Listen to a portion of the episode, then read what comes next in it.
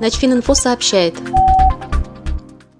Министерство обороны России в ближайшее время получит мобильный лазерный комплекс, ослепляющий на расстоянии нескольких десятков километров оптику воздушных судов, а также головки наведения бомб и ракет. Об этом пишет газета «Известия».